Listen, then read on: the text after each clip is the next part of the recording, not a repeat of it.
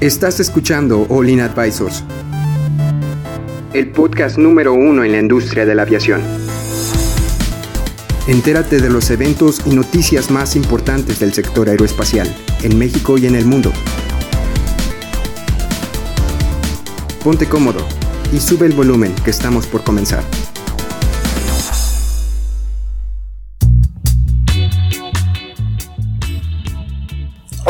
¿Cómo están? Bienvenidos a otro podcast de aviación de Olin Aviation Advisors. El día de hoy estamos entrevistando, seguimos con la entrevista de nuestro amigo Ángel, que es un eh, estudiante de piloto comercial. Y eso significa que ya pasó el certificado de piloto privado, que es un requisito que tienes que hacer antes de ser piloto comercial.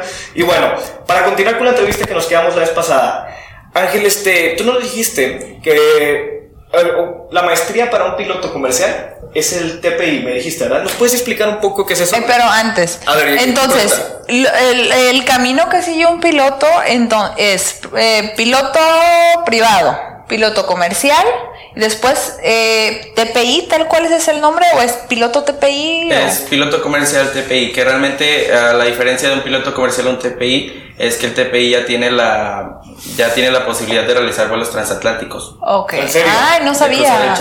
¿En serio? ¿Y eso lo, te lo enseñan en una escuela de vuelo o tienes que ir a una aerolínea a que te hagan la... ¿O la dónde prueba? tomas ese tipo? El TPI se alcanza, este, requieres un mínimo de horas. Ok. O sea, ya volando como en Sí, comercial. ya el TPI pues. es prácticamente experiencia y poder eh, para poder serlo. Ok, Entonces, entonces me imagino que primero tienes que entrar como que un poco al, al trabajo, de estar ahí volando un- unos años o... ¿Y Sí, cuántas correcto. horas te piden para ya poder aplicar un TPI? TPI alrededor, son alrededor de no quiero errarte el número, pero son No, pero sí, 1500, 2500. Ouch, es bastantito. ¿Cómo o sea. ¿Cuánto crees que es? Ahora es que depende del trabajo, por eso dice Ángel que la aerolínea es como que un Pero poco más... sí es un ratito de tiempo, no sé, unos son 4 o 5 unos- años. unos años. Entonces, por lo mismo, en la ejecutiva se gana bien, pero no vuelas tanto. Entonces, pues realmente lo que... Pues si tu camino, si tu sueño Sí. es ser piloto TPI, pues una aerolínea sería Sí. la que te llevaría a eso. lo ¿no? ideal, porque en la aerolínea pues vuelas más, entonces pues puedes llegar más rápido a poder ser un TPI. Y ya con eso ya me imagino que ya puedes ser un piloto o te empiezas como copiloto así siendo este para cruzar el charco, o sea, ¿cómo, cómo podrías decirme que es el proceso de que empiezas como copiloto, me imagino? Pues es que en, en la aviación este, es mucho como que estar escalonando, o sea, no, este, tú puedes llegar a ser, eh, puedes comenzar en una aerolínea ya sea copiloto y después pasar a copiloto de cierta aeronave y después volver a ser copiloto de una aeronave más grande para ir así, así escalonando y para hacer TPI pues ya requieres alrededor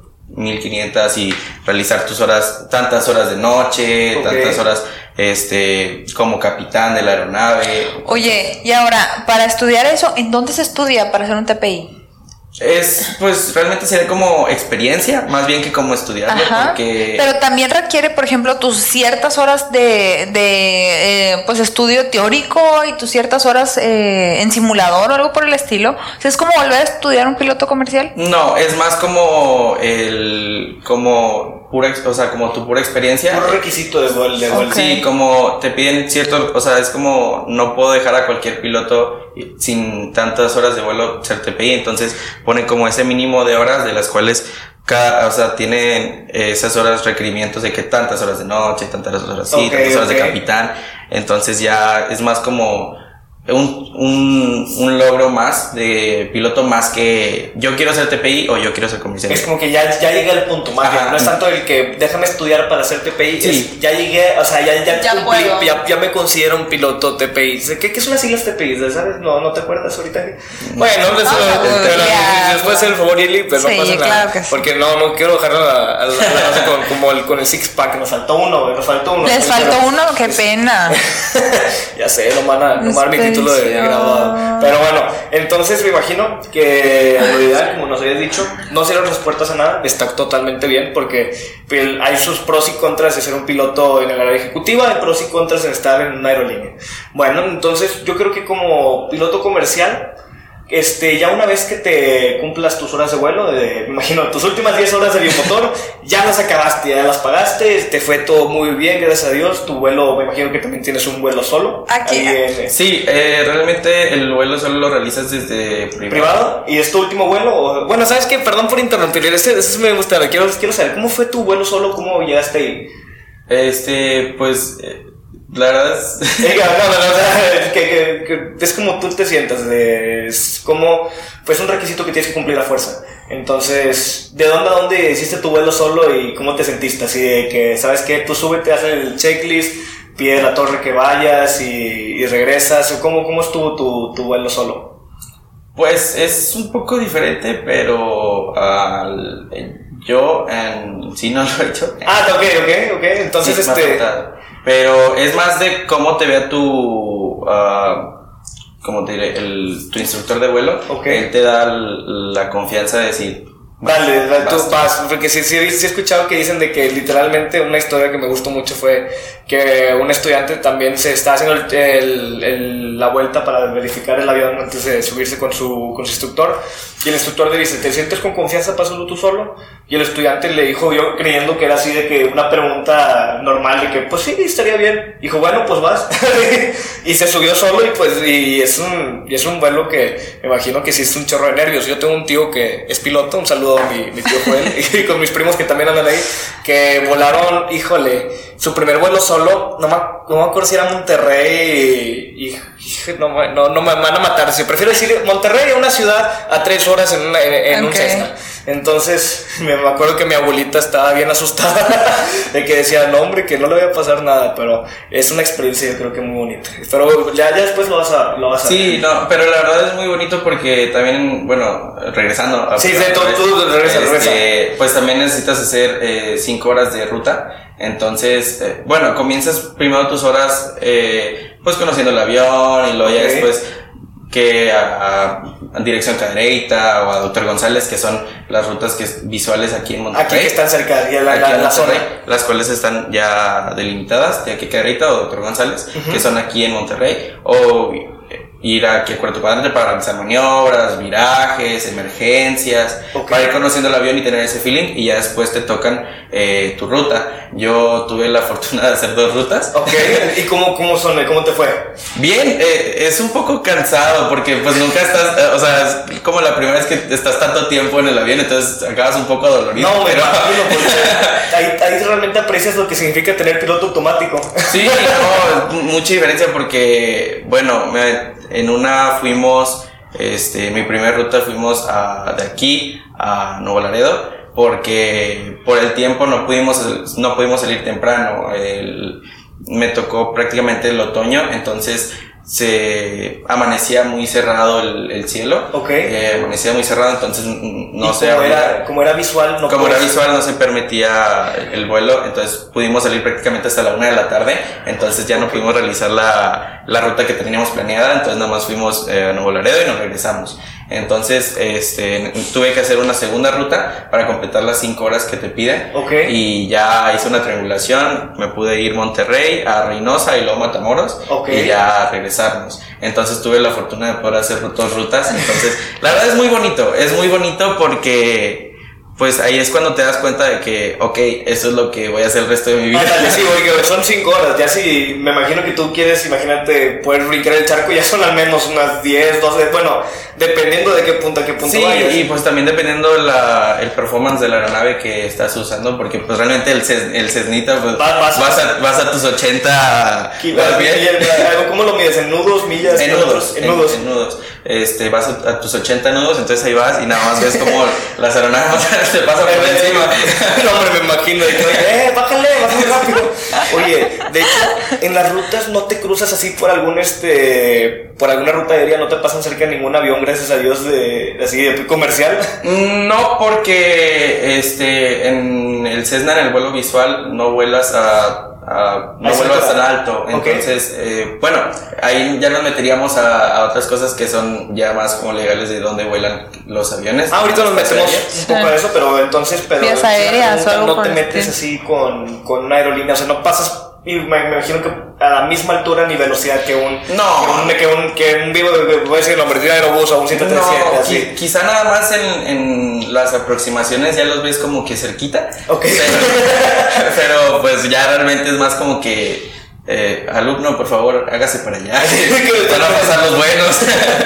De que por favor, sube, si, si no le sube más de 80 nudos, Sí. por favor, hágase un lado. Por favor, haga, efectúe un 360 y déjeme pasar al, al- al señor. Oye, qué, qué padre. Oye, es cansadísimo, me imagino, porque por estar cinco horas, o sea, aunque ustedes no crean, estar cinco horas agarrados del, pues me imagino, del mando y estar preocupado de que, oye, no sube, no baja y tener, eh, estar viendo pendiente de la Sí, altura todo. partirte nivelado y que no te mueva el aire tantito porque ibas para abajo y tener que estarte. Pero la- es, es muy bonito. Sí, es, sí te llegas a cansar un poquito, pero pues, o sea, es lo, es lo, es lo padre, creo yo. Y si, y si tienes ganas de ir al baño, ya te, te fregaste, ya te tienes que esperar hasta que regreses. Sí, no, la, la buena noticia es que, pues, este, lo que hicimos fue, bajamos en Reynosa y luego ya nos fuimos, bajamos en Matamoros y Ah, sí de ok, regreso. va. Por el mismo performance de la aeronave que no te permite aventarte todo así nada más de una, Ok. este, para poder cargar combustible, pero pues ahí pudimos descargar, descansar tantito, mm, a- Estirar estirar, las piernas. y vamos otra vez para arriba.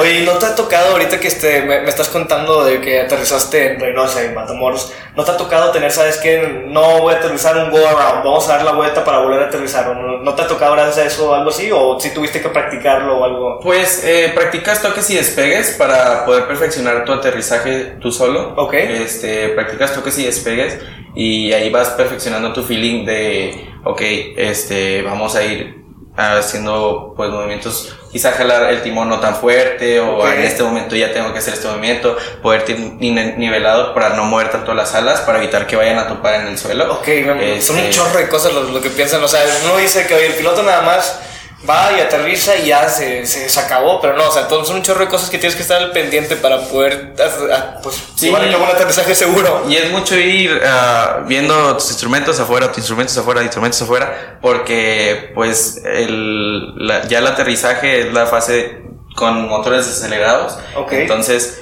este... Vas cayendo con estilo. como Sí, vas cayendo con estilo, más bien vas casi casi planeando, este, pero pues al mismo tiempo tienes que estar cuidando tu velocidad, este, tienes que estar viendo que estés enfilado bien en la pista, que no vayas, que no vayas movido, este, Entonces, así para nada más como que resumir la pregunta, no, no ha habido, gracias a Dios, como que un go around, pero te ayudan a practicar así de que es toques y despegues, que es Sí. como que lo mismo, por decirlo así. Sí, es que realmente cuando es vuelo visual, este, pues se supone, eh, se supone que no debes hacer eh, idas al aire, porque Ah, sí, en español es idas, a- es idas al aire, es idas sí, al aire. se supone que no deberías de hacer idas al aire porque pues es- si estás practicando un vuelo visual es porque ves la pista. Ajá. Ya una ida al aire sería más como que eh, no vi la pista por condiciones meteorológicas, pero ya en eso ya no deberías ni estar volando. Ok. sí, O sea, sí, ya, me hace sentido. Ya te habrían bajado, no te habrían dejado ni subirte. Antes de que se me pase, ok, dale, Yeli, pero sale.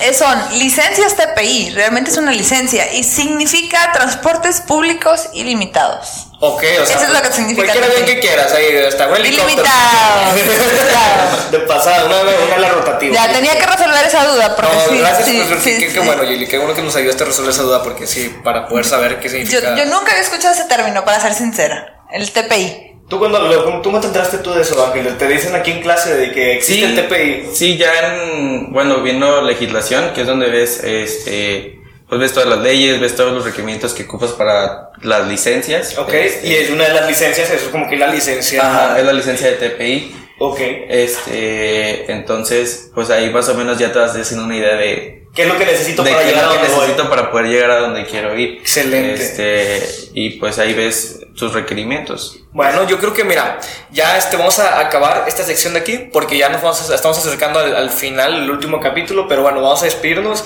Si no- a los, nuestros amigos que nos están escuchando, si tienen alguna duda, bueno, los que están en vivo, este, nos, nos pueden preguntar y aquí le, le preguntamos. sus preguntas. Le preguntamos a Ángel y si, si no, pues aquí le seguimos con la entrevista preguntando. Está muy interesante la plática porque es un chorro de cosas que yo no me había puesto a pensar. Pero bueno, entonces este, si lo ver todo completo, lo pueden ver en nuestro canal de YouTube. Si no, nada más nos tienen que esperar tantito al día siguiente para poder seguir con la última parte de la entrevista. Bueno, este, muchas gracias por, por acompañarnos y nos vemos el siguiente capítulo. Adiós.